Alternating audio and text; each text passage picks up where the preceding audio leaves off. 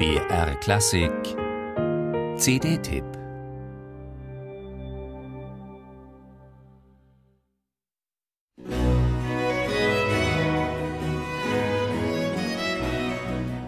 Das Telemann-Jahr 2017 wirft seine Schatten voraus. Tatsächlich gibt es in der umfangreichen Diskografie von Il Giardino Armonico noch keine CD, die sich komplett dem norddeutschen Meister widmet.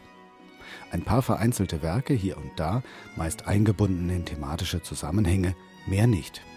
Dabei steht die markante Musizierhaltung den nun eingespielten Telemannschen Flötenkonzerten ganz ausgezeichnet.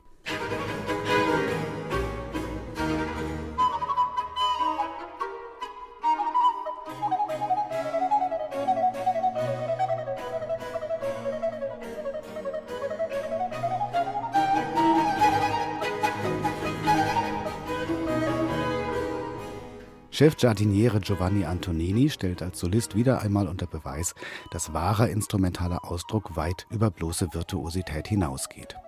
Eigentlich eine Binsenwahrheit, dennoch nicht selbstverständlich. Antonini verkörpert in Person die Charakteristika des Ensembles.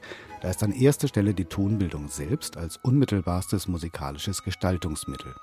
Das organische Ausspielen der souverän verinnerlichten, reichhaltigen Artikulationsmöglichkeiten inklusive Verzierungstechniken erzeugt eine beinahe greifbare Plastizität.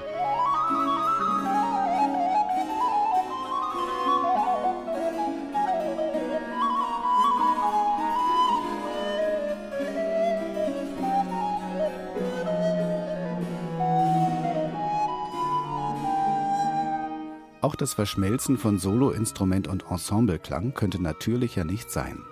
Überhaupt spielt Il Giardino Armonico mit einer traumwandlerischen Sicherheit zusammen.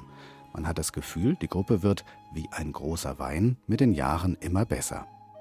Neben der hinlänglich bekannten Orchestersuite in A-Moll mit Solo-Altblockflöte sowie zwei weiteren Konzerten findet sich auf der CD noch eine Rarität. Bei der Sonata für zwei Chalumeau, Violine und Continuo kommen auch Spezialisten auf ihre Kosten, die auf der Suche nach, zumindest für uns heute, ungewöhnlichen instrumentalen Farben sind.